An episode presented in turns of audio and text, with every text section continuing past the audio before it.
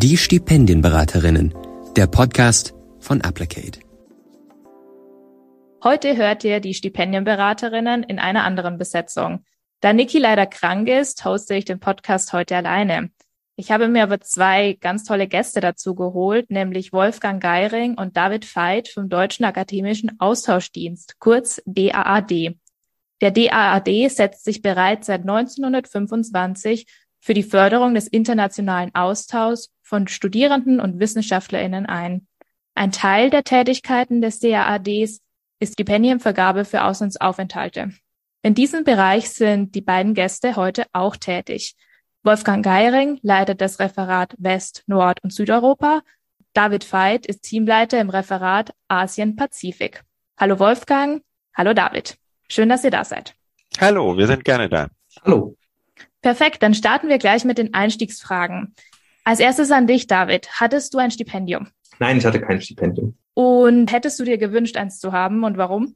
Ähm, ja, ich hätte mir gewünscht, eins zu haben, ähm, denn ich habe ähm, Asienwissenschaften studiert und ähm, da ist so ein Auslandsaufenthalt eigentlich ähm, unerlässlich. Ähm, ich habe es letztendlich dann habe ich habe ich keinen Auslandsaufenthalt gemacht. ich hatte tatsächlich ein Stipendienangebot bekommen. das war aber ein bisschen interessant, ähm, denn ähm, das war so ein Institutsstipendium von meinem ähm, damaligen Institut. Das hätte wäre ein direkter Austausch mit einem mit einem Gastinstitut in, in, in Korea dann gewesen, in Südkorea. Und ähm, der Verantwortliche für dieses äh, Stipendium, der konnte mir nicht sagen, was das beinhaltet. Und ähm, das war mir dann ein bisschen zu heikel und ich hätte gerne mehr Informationen gehabt. Und ähm, dann bin ich von diesem Stipendium zurückgetreten und habe meinen Bachelor beendet in Deutschland einfach. Gut, danke für diese Info. Das ist natürlich schade. Wir bei Applicate verfolgen so die Auffassung, dass jede Person eigentlich den Zugang zu Stipendien bekommen sollte, weil Stipendien eben viel ermöglichen. Warum denkst du denn, dass es so wichtig wäre, dass Personen der Zugang erleichtert wird?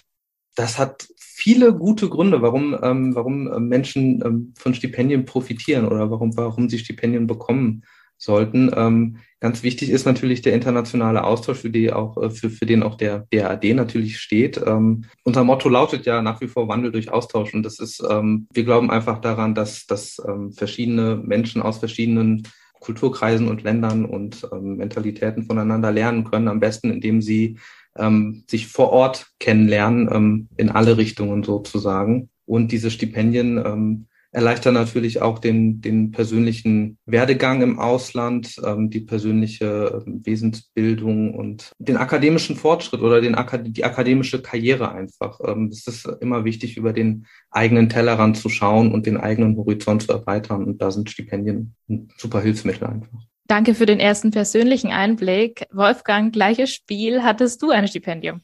Ja, ich hatte das gerade so ein bisschen verfolgt und ich musste ein bisschen schmunzeln. Nun bin ich ein bisschen älter und habe meine Stipendienzeit eigentlich begonnen mit einem Erasmus-Stipendium. Erasmus wurde 1987 äh, ins Leben gerufen und ich war bereits 1992, 93 äh, mit Erasmus unterwegs.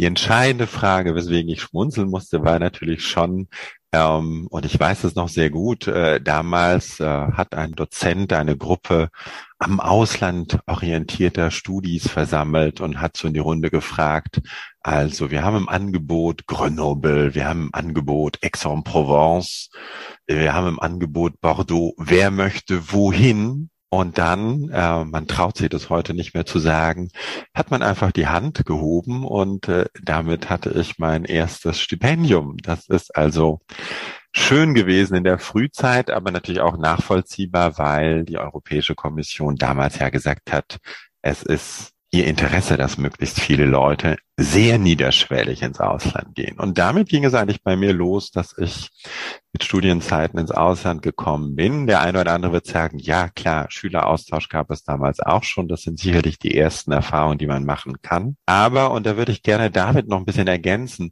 diese über den Tellerrand schauen, ehrlich gesagt, selbst bei seinem nahen Ausland wie Südfrankreich, was bei mir der Fall war, man wird schon ganz ungemein in Frage gestellt mit all dem, was man denkt, was eigentlich das eigene ist.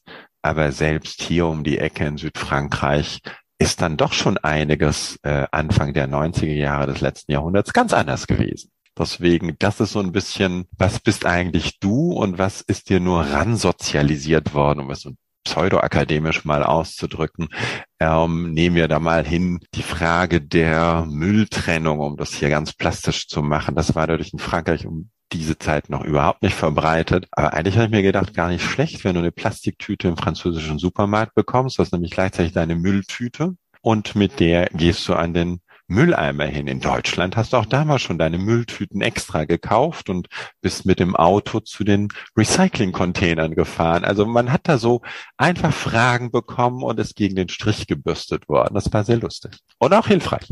Danke für die ersten Erfahrungen und diese ganz andere Art und Weise, vielleicht Stipendien zu bekommen, als ich das aus meinem eigenen Erasmus-Aufenthalt kenne.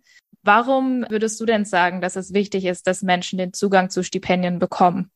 Ich würde es breiter fassen. Ich würde sagen, es tut allen gut, übrigens äh, Nicht-Akademikerinnen und Akademikern jetzt aus einer deutschen Perspektive mal ins Ausland zu gehen. Und zwar eben nicht urlaubstechnisch, sondern länger, sei es Work and Travel, sei es an eine Hochschule, sei es eine Praktikumserfahrung. Und ein Stipendium ist natürlich schon ein gewisses, du hast es dir besonders verdient, wo man sagen kann, es erleichtert dir einfach sorgenfreier ins Ausland zu gehen, weil du mal eine finanzielle Basis zumindest geschaffen hast. Also insofern würde ich sagen, es geht gar nicht so sehr in erster Linie das Stipendium zu bekommen, sondern es geht in erster Linie diese Mentalität, ähm, wenn wir es bisschen radikaler formulieren würden und auf die Studierenden herunterbrechen, du hast eigentlich nicht richtig toll studiert, wenn du nicht mal den Blick, wie David vorher sagte, über den Tellerrand geworfen hast und mal durch eine, durch ein ganz anderes Studiensystem dich hast gegen den Strich bürsten lassen. Ich glaube, das ist schon so ein Punkt. Und dann in der Gruppe, die sagt, ja, wir gehen raus, wir machen das, finde ich, sollten die pfiffigeren, die besonderen, die spannenden Leute auch die Chance haben, das vielleicht äh, finanziell ein bisschen sorgenfreier zu gestalten. Perfekt, vielen Dank. Dann würde ich gerne weitermachen, dass wir jetzt wirklich zum DAAD kommen. Wir haben schon über Auslandsaufenthalte gesprochen. Aber David, was würdest du sagen, ist dein Verständnis vom DAAD? Wer seid ihr und was macht ihr? Ja, das ist eine sehr gute Frage, denn viele Leute können sich da auch nicht so richtig ein Bild von machen, was der DAD eigentlich ist. Die meisten haben, glaube ich, schon ähm, diese Stipendienarbeit im Kopf, wenn sie den DAD hören. Und ähm, es ist auch so, dass das ein bisschen das Kerngeschäft ist nach wie vor.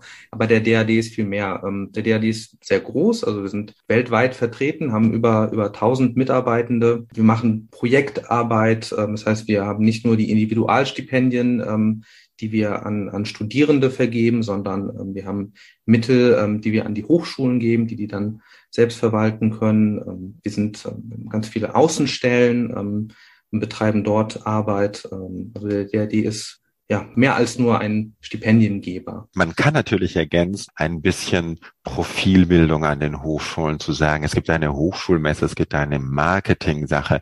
Das sind Dinge, die sich in den letzten 20, 30 Jahren an den deutschen Hochschulen entwickelt haben. Und alles, was dann die internationale Seite angeht, sagen wir mal eine Bildungsmesse in Lateinamerika, äh, wo deutsche und europäische Hochschulen im Verbund auftreten und für die Incomings sagen, hallo, Deutschland ist ein interessanter Studienstandort.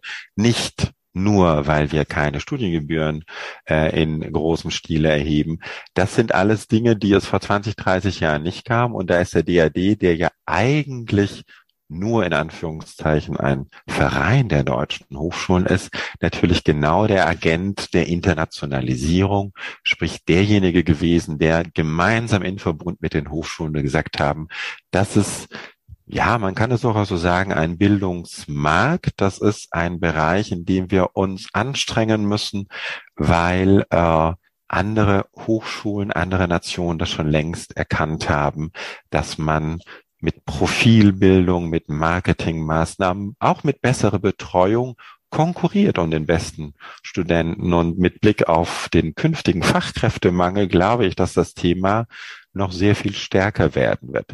Wie gesagt, das ist ein Thema, das alle deutschen Hochschulen interessiert und es gibt davon immer die internationale Komponente. Deswegen hat der DID sich in den letzten 20, 30 Jahren da sehr deutlich weiterentwickelt und hat auch deutlich gemacht, den eigenen Mitgliedshochschulen gegenüber, wir müssen die Internationalisierungskomponente stärken. Weit darüber hinaus, das dürfte jetzt aber von dem Thema des heutigen Podcasts ein bisschen wegführen, ist natürlich der Aspekt, dass wir sagen, wir sind in der Entwicklungszusammenarbeit auch ganz extrem tätig, alles was Hochschulbildung angeht. Ich verweise mal darauf zu sagen, äh, wir bilden in Lateinamerika, wir bilden in Afrika äh, Studierende an bestimmten Hochschulen in der Region auch, wo wir sagen, wir sind da ein Teil der Entwicklungszusammenarbeit, weil Bildung natürlich ein entscheidender Punkt für den Fortschritt ist. Das heißt nicht mal, dass wir jetzt Kenianer, dass wir jetzt Bolivianer und Bolivianerinnen nur zum Studium in Anführungszeichen nach Deutschland holen, sondern wir sind da auch sehr regional tätig und sagen, da machen wir auch noch ganz viel. Das ist sicherlich auch eine Komponente, Danke für die ganzen Informationen und vor allem die Erklärungen, was der DAAD eigentlich alles macht außerhalb von Stipendien, weil wie Sie angesprochen haben, das ist das, dem wir alle bekannt sind. Wenn wir jetzt auf einen Aspekt eingehen, den ihr beide angesprochen habt, Individualstipendien, was kann man sich genau darunter vorstellen? Also an welche Person, vielleicht in welchem Universitätsabschnitt richtet sich das? Ist das eher Bachelor, eher Master? Wie lange könnte ich dann damit ins Ausland gehen? Wo kann ich hingehen? Was sind so die Hard Facts dazu? Vielleicht, Wolfgang, möchtest du beginnen? Prinzipiell würde ich mal sagen, mit dem DID ist alles möglich. So, das hilft aber jetzt natürlich nicht wirklich weiter, ähm, weil es gibt die Aspekte, die nicht möglich sind. In der Regel sind wir nicht dafür zuständig und haben auch keine finanziellen Mittel, wenn sie ein komplettes Studium im Ausland machen wollen, sondern wir gehen davon aus, man ist ganz normal in Deutschland an einer Hochschule, Bachelor, Master, Promotion, Postdoc, Wissenschaftler, Dozent, das ist alles mit drin, aber man ist ganz normal an der deutschen Hochschule und sagt, im Rahmen meines Studiums möchte ich ins Ausland gehen, möchte ich mal bisschen diese andere fremde akademische Luft schnuppern. Das ist auf jeden Fall mal der Punkt. Und dann ist es ehrlich gesagt völlig egal, äh, in welcher Fachrichtung man eingeschrieben ist, was man machen möchte.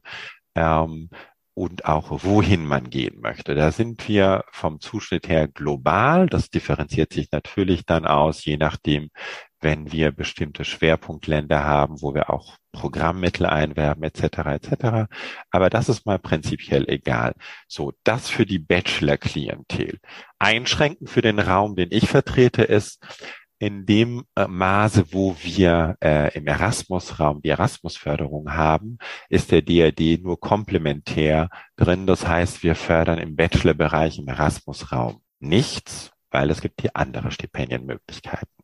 Dann aber wiederum, und das ist ja mit Erasmus auch in Europa nicht möglich, wenn jemand nach dem Bachelorabschluss einen kompletten Master machen möchte, und da sind sehr, sehr viele Master im Ausland, das geht wieder. Das ist so ein bisschen, was ich so von meinem Bereich sagen kann, aber David wird da sicherlich gut ergänzen können.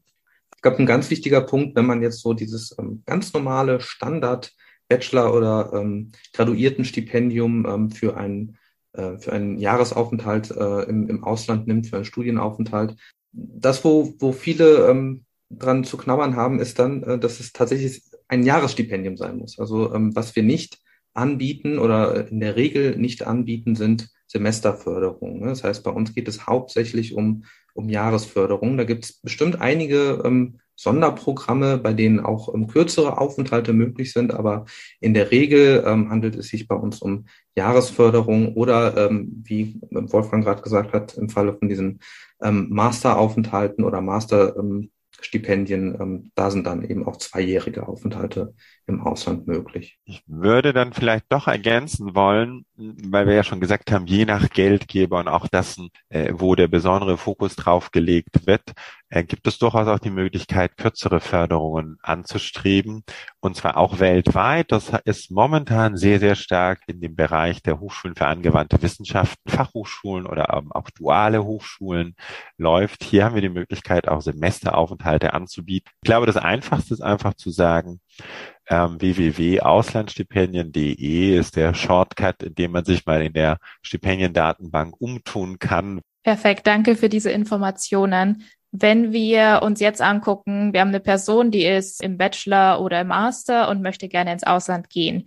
Und die Person war natürlich auf der Homepage, weiß jetzt Bescheid, welches Programm würde am besten passen, ist aber vielleicht ein bisschen unsicher, was die ganzen Dokumente bedeuten, die jetzt eingereicht werden müssen. Wenn man sich zum Beispiel sowas wie Empfehlungsschreiben anguckt oder Motivationsschreiben. Was sind Sachen, die man auf jeden Fall braucht und vor allem, welche Voraussetzungen, zum Beispiel notentechnisch, sind sehr wichtig für den DAAD? David, vielleicht möchtest du starten brauchen tut man vor allen Dingen all das, was in der Ausschreibung auch gefordert ist. Ne? Also das ist ganz ein ganz wichtiger Punkt. Sonst führt es in der Regel tatsächlich direkt zu einem Ausschluss aus dem Verfahren. Ich würde es noch pauschaler formulieren. Man soll auf jeden Fall Zeit mitbringen. Irgendwann reift der Entschluss zu sagen, ich möchte ins Ausland gehen. Und dann denkt man so, und ich gehe übermorgen. Und das funktioniert im europäischen Raum sicherlich, wenn man das als Selbstzahler machen kann. Aber das funktioniert nicht, wenn man Stipendien möchte. Das ist dann, muss man fairerweise sagen, bringt Zeit mit, nimmt bitte ein Jahr für die Vorplanung her, wenn es länger ins Ausland gehen muss oder soll. Und das ist auch ein Aspekt, der nicht nur diese bürokratische Seite, die Stipendienwerbung umfasst, sondern man sollte einen Auslandsaufenthalt auch im nahen Ausland ziemlich gut vorbereiten. Ja, das heißt, heutzutage sind natürlich die deutschen Heimathochschulen ziemlich gut vorbereitet und haben ihre eigenen Programme, haben mit den Partnerhochschulen das Curriculum abgesprochen, können die ECTS-Punkte hin und her schieben. Da ist sehr viel Vorarbeit geleistet worden. Aber nichtsdestotrotz möchte man ja auch als eigenständige Person wirklich sich im Vorfeld überlegen können und sollte das auch tun, was möchte ich denn erreichen, mal nach Amsterdam zu gehen oder sowas zu machen. Was bringt mir das wirklich? Weil es ist auch im nahen Ausland doch eben alles ein bisschen anders und man kann natürlich mehr der Attitüde reingehen. Alles andere bürstet mich gegen den Strich, da wird schon was draus kommen. Das reicht aber dann spätestens, wenn es um eine Stipendienbewerbung geht, nicht mehr aus. Also, Zeit mitbringen und relativ frühzeitig rangehen und sagen, okay, was ist gefordert? Ich würde sagen, das Runterschreiben, du hattest das erwähnt, Annika, eines Motivationsschreibens, das ist, glaube ich, erst am Ende, wenn man diesen Reflexionsprozess hat und sagt, was, was hat mich denn eigentlich dazu bewogen, jetzt Stellenbosch Südafrika rauszusuchen. Wo kommt das denn her? Ja, da gab es vielleicht, hatte ich heute Morgen auch, irgendwie einen alten familiären Kontakt und dann hat mich das Land interessiert und über das Interesse an dem Land bin ich dann mal hingekommen und habe gesagt, wow, die verstehen Maschinenbau ganz anders wie bei uns. Das habe ich mir gar nicht vorstellen können, dass Maschinenbau anders verstanden wird, weil ja Maschinenbau ist ja Maschinenbau. Aufbau. Und solche Sachen, das braucht alles seine Zeit. Und das ist natürlich vor allem für eine erfolgreiche Bewerbung natürlich zentral und essentiell, dass man diese Dinge hat. Daneben muss man sagen, gibt es eine ganze Reihe von formalen Dinge, die eben auch Zeit brauchen. Kaum einer kann seinem Prof an der Uni sagen, hallo, ich brauche bis morgen eine Empfehlung schreiben, weil normalerweise die äh, Hochschuldozentinnen ja auch ziemlich viel zu tun haben. Die schreiben sehr gerne ein Empfehlungsschreiben. Das gehört auch in der Arbeitsauffassung zu dem dazu, was sie machen müssen. Aber ähm, keinem Bewerber, keiner Bewerberin ist damit gedient, wenn man die üblichen Sprechblasen, Satzbausteine bekommt, weil das ist ein normal gefälliges Empfehlungsschreiben, sondern ich würde mal sagen, ein gutes Empfehlungsschreiben fängt damit an und habe mich mit Frau Müller letzte Woche noch mal eine halbe Stunde ausführlich darüber unterhalten, warum sie denn jetzt nach Bolivien, Südafrika, Südkorea gehen möchte und fand das, was sie mir gezeigt hat, überzeugend, kenne sie aus der Vorlesung, aus dem Seminar dahingehend und so weiter. Das sind alles Dinge, die Zeit brauchen. Das soll nicht abschrecken.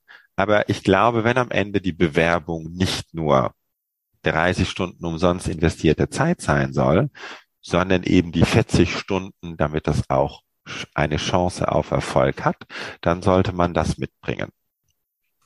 Auch äh, mit, mit Hinblick auf die Unterlagen, ähm, natürlich soll ein, ein Motivationsschreiben ähm, authentisch und gewissenhaft geschrieben sein. Ähm, genauso ein Studienplan ist auch ähm, ganz wichtig, dass man ähm, nicht einfach nur, ich sag mal, Copy-Paste ähm, von der von der Website de, der Zielhochschule ähm, einfach mal guckt, was es gibt, sondern vielleicht auch mal Gedanken machen, ähm, warum sind das eigentlich Module, die für mich interessant oder wichtig sein könnten.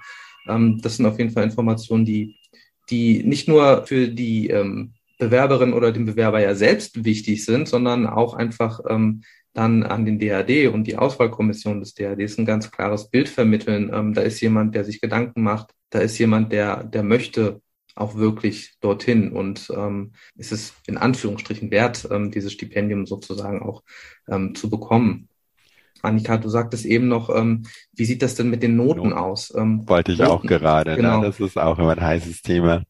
Äh, Noten ähm, sind natürlich klar wichtig. Ähm, die sind ein essentieller Bestandteil einer, einer Bewerbung und das sind natürlich auch eine, ähm, eine wichtige Bewertungsgrundlage. Ähm, also so eine ähm, Bewerbung kommt ja jetzt erstmal nur in Papierform an und dann muss sich diese Bewerbung jemand angucken und der muss sich ein Bild von der Person machen. Da natürlich auch irgendwie erstmal gucken, wie, wie ist denn überhaupt der, der Werdegang, wie, wie ist der akademische Werdegang, wie ist die Entwicklung auch. Ähm, und da spielen die Noten natürlich eine Rolle. Aber ähm, das heißt jetzt nicht, dass ähm, der DHD nur Stipendien an 1,0 ähm, KandidatInnen ähm, Stipendien vergibt. Das, das hängt ja von ganz vielen Faktoren ab. Ne? Zum einen, ähm, wie ist denn überhaupt die Entwicklung gewesen? Ne? Da, da komme ich wieder auf dieses Abiturzeugnis von eben zurück. Es gibt ganz viele Leute, die schleppen sich vielleicht ähm, gerade so ähm, durchs Abitur, ich selber auch, und ähm, finden dann aber im, im Studium ein Fach, was ihnen gut gefällt. Und da blühen die dann auf. Und da ist dann eben diese Entwicklung zu erkennen.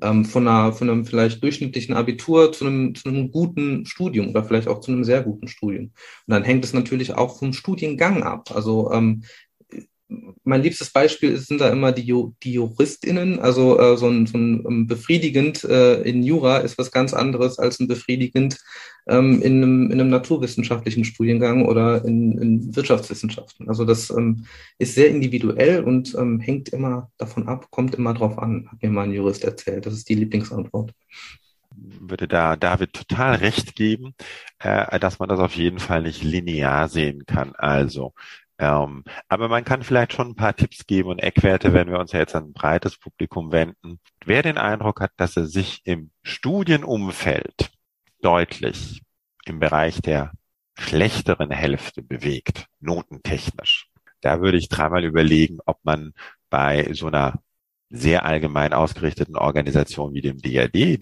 Das wiederum aber heißt, das eröffnet die Chancen für alle, die sich in der besseren Hälfte bewegen, notentechnisch, weil dann ist vieles möglich und vieles offen. Und ich rede jetzt bewusst nicht von der Abiturnote oder von der Fachhochschulreifnote oder sowas, sondern ich rede wirklich von dem Studienfach, das man sich selber gewählt hat und das man studiert.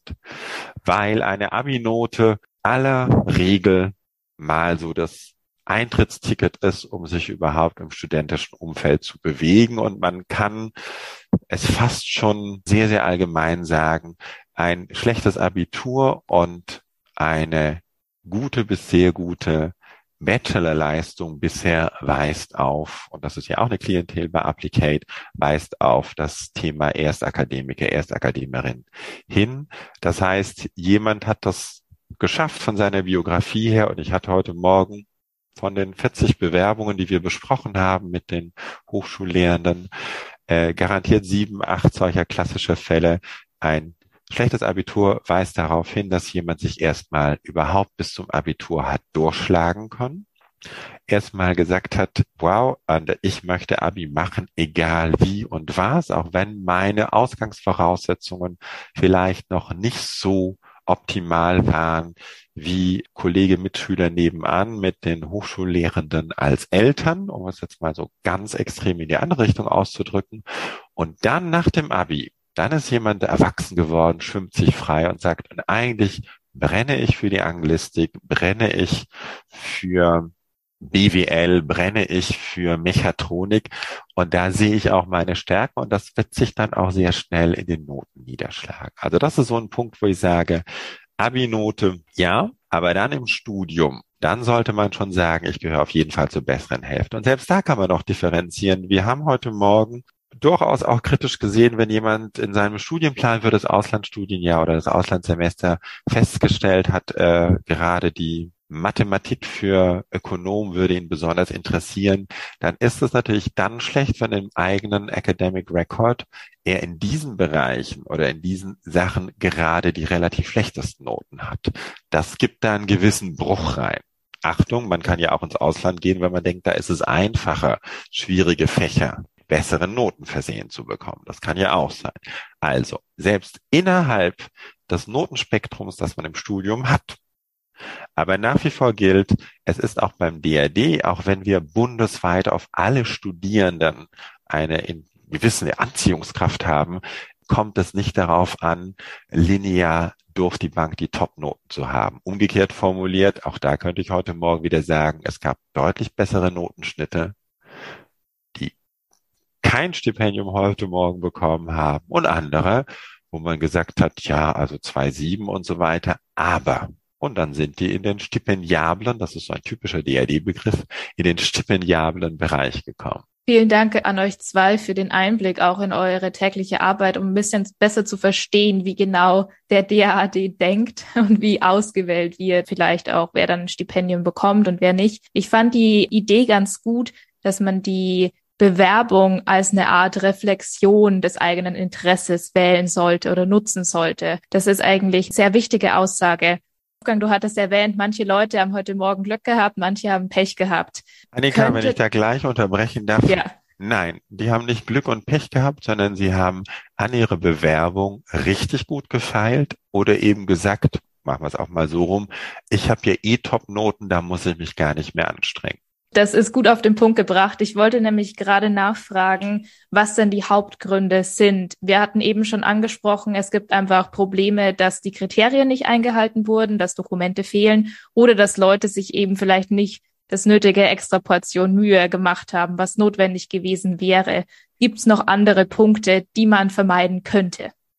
Ja, ich glaube, bei den Do's und Don'ts, David, da könnten wir, glaube ich, äh, ganz viel erzählen. Ich versuche das mal auf die wichtigen Sachen hinzubekommen. Das sind teilweise ganz banale Tipps. Die Unterlagen sollten gut lesbar sein, sollten übersichtlich sein und die wichtigsten Punkte deutlich enthalten. Das hört sich so banal an, als wäre ich jetzt ein Deutschlehrer aus dem 18. Jahrhundert und verweise auf Schönschrift. Nein, es gibt immer noch genügend Leute, die im Rahmen von Copy-Paste irgendwie unterschiedliche Schrifttypen und unterschiedliche Blocksatzformate und so weiter in eine Bewerbung pressen, nur damit sie fertig ist und dann muss man schon sagen, wir haben jetzt noch gar nicht so richtig geredet über diejenigen, die sich wirklich diese Unterlagen anschauen. Und das sind ja wieder Hochschullehrende.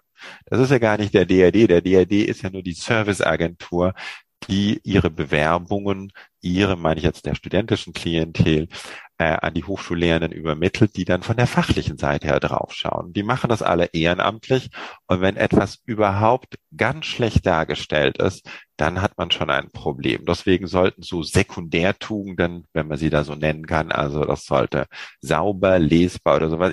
Also ganz klar, Tipp hier, gib doch deine Bewerbung, wenn du die Sachen mal hast, Lebenslauf, Motivation schreiben, jemand, der nichts damit zu tun hat. Kann auch gerne die eigenen Eltern sein. Und wenn die schon mal was dran nicht verstehen, dann muss man nochmal gründlich überarbeiten. Zweiter Tipp. Es gibt natürlich auch immer ein Bewerbungsformular.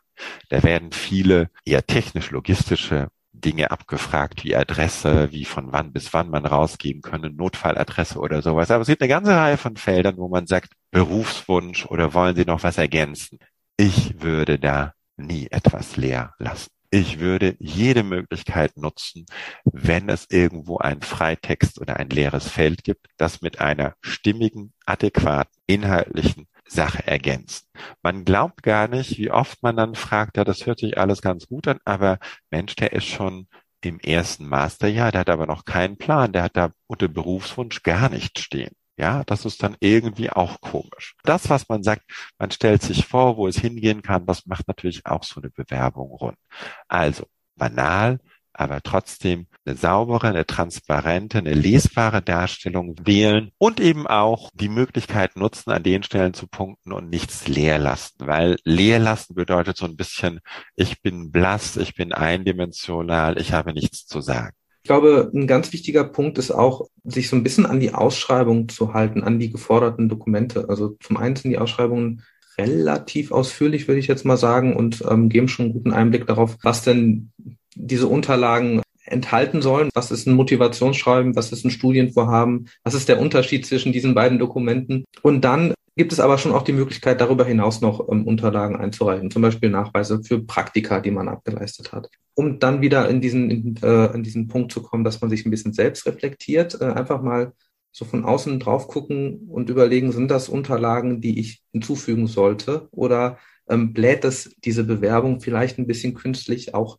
auf? Wolfgang hat es eben erwähnt, diese Bewerbungen, und das sind nun mal insgesamt dann letztendlich auch sehr viele, werden von, ähm, von Hochschullehrenden gelesen. Diese ganzen Unterlagen werden alle gelesen. Das ist sehr viel Arbeit, die ähm, diese Personen ähm, ehrenamtlich für uns machen. Und ähm, da würde ich dann einfach schauen, ist es wirklich nötig, dass ich jetzt, um jetzt mal ein abstraktes Beispiel zu geben, ähm, ist es wirklich nötig, dass ich mein, mein Empfehlungsschreiben aus der sechsten Klasse Gymnasium ähm, mit einreiche oder dass ich ein Schülerpraktikum beim Tierarzt gemacht habe. Ist das wirklich nötig, dass ich das einreiche? Habe ich meine Bewerbung authentisch geschrieben? Ich glaube, Authentizität ist auch ein ganz wichtiger ähm, Punkt bei der Bewerbung, ähm, denn die Hochschullehrenden, die sich diese Bewerbung angucken, die gehen nicht, nach, nicht nur nach einem nach einem Schema vor, sondern ähm, die, die gucken auch, was ist das überhaupt für eine Person, die sich da beworben hat. Und da einfach mal selber nochmal gucken, wenn ich jetzt diese, diese Bewerbung, die ich gerade geschrieben habe, bekommen würde und lesen würde, was würde ich eigentlich darüber denken? Ich glaube, das ist erstmal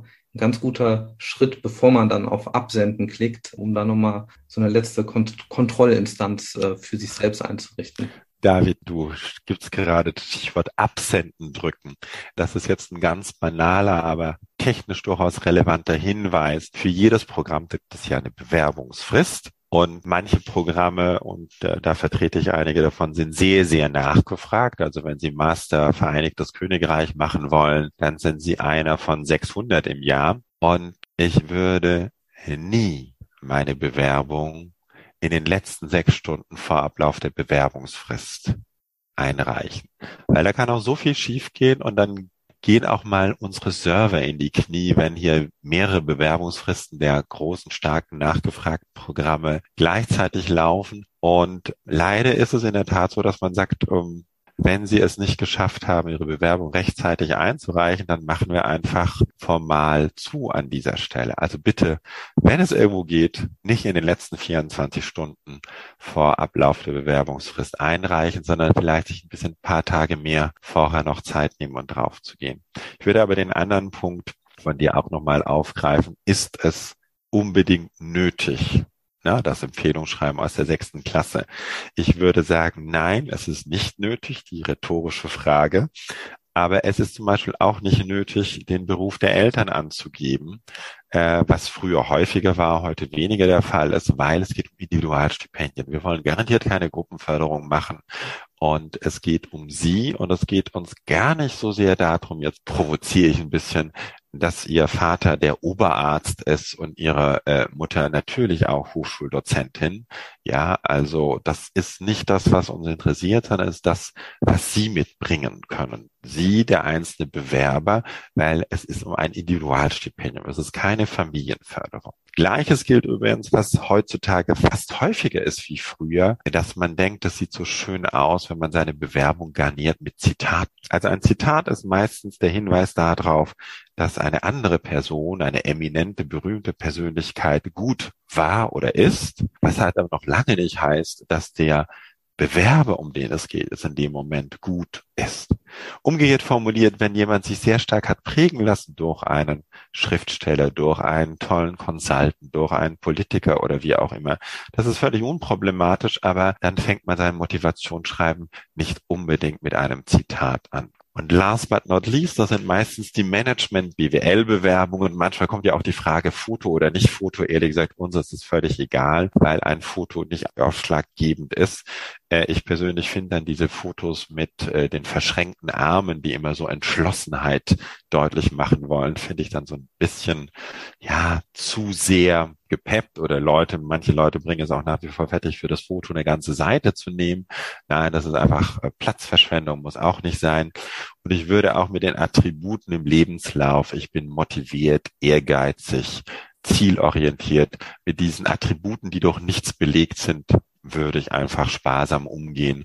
Danke für die ganzen Informationen und die allgemeinen Do's und Don'ts. Ich hoffe, die Zuhörenden wissen jetzt Bescheid, auf was es ankommt bei einer Bewerbung und welche Sachen vielleicht eher weggelassen werden sollten. Jetzt kommen wir auch schon zur letzten Frage für heute.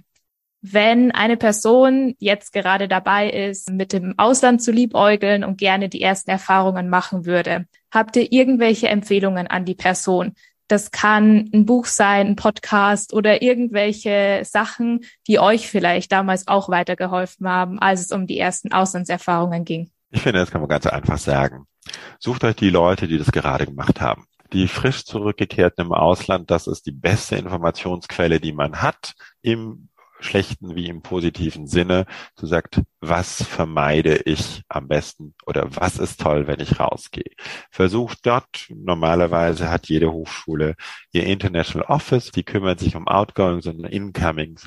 Geht dahin, fragt nach. Wer nach Mexiko geht, findet an seiner Hochschule mexikanische Studierende, die gerade eben von der potenziellen Zielhochschule gerade an der Heimathochschule sind sprecht die an, die freuen sich, wenn sie Deutsche kennenlernen. Nebenher kann man dann auch ein bisschen sein Spanisch verbessern oder überhaupt mal einsteigen, macht ein Sprachtandem und ihr kriegt wunderbar viel mit und ihr könnt in letzter Konsequenz durch so neue und top aktuelle Informationen, was wirklich an einem bestimmten Standort, wir waren gerade bei Mexiko, Tec de Monterrey ist also ein klassischer Standort, wo die Leute hingehen. Ihr werdet auch den ein oder anderen älteren DAAD-Mitarbeitenden oder älteren Hochschullehrenden, der schon lange nicht mehr dort war, überzeugen, sagen, ach, das wusste ich gar nicht, dass es jetzt so dort ist. Das ist toll, das beeindruckt. Also da würde ich wirklich sagen, erhebt die eigene Stimme, bereitet euch vor mit denen, die es gerade frisch erlebt haben. Das ist ehrlich gesagt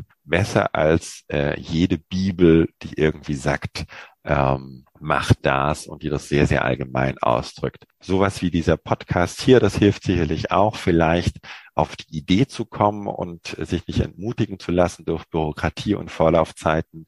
Aber at the end of the road sind es die Leute, die es gerade gemacht haben, die die frischen neuen Informationen haben.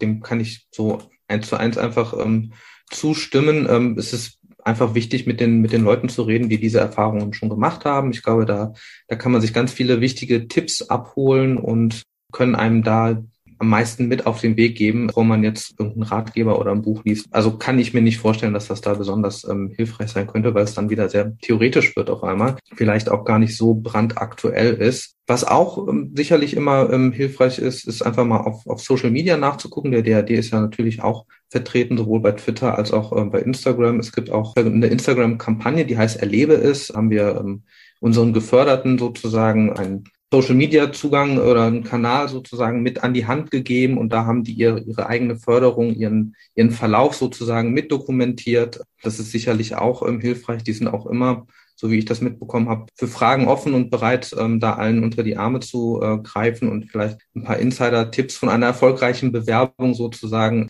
mit an die Hand zu geben. Ja, was man auch nicht vergessen darf, ist, ähm, dass auch der DRAD helfen kann bei Fragen. Also wir haben natürlich begrenzte Kapazitäten, sage ich mal. Aber im schlimmsten Fall, wenn eine E-Mail geschrieben wird, ähm, kann es mal äh, ein bisschen dauern, bis da die Antwort folgt. Aber ähm, bei grundsätzlichen Fragen können wir auch immer gerne helfen. Da kommen wir auch nochmal auf diesen Punkt zurück, dass man ähm, sich entsprechend Zeit lassen soll für eine Bewerbung. Also ruhig die Bewerbung einfach mal vier Wochen vor Bewerbungsschluss vielleicht schon parat haben und dann letzte Fragen nochmal mit dem DAD klären oder mit Leuten klären, die das schon hinter sich haben. Perfekt. Dann hätten wir es für heute. Auf jeden Fall vielen, vielen Dank an dich, David, und auch an dich, Wolfgang. Die ganzen Informationen, die ihr gegeben habt, waren auf jeden Fall super hilfreich. Und ich glaube, manche Leute, die vielleicht noch Bedenken hatten, wenn es um den DAAD geht, um die bürokratischen Hürden, die wir auch angesprochen haben, sind vielleicht ein bisschen beruhigter. Die ganzen Informationen, die ihr erwähnt habt, speziell zum DAAD, kann man dann später in den Show Notes finden. Euch vielen Dank und wir hören uns beim nächsten Mal. Tschüss.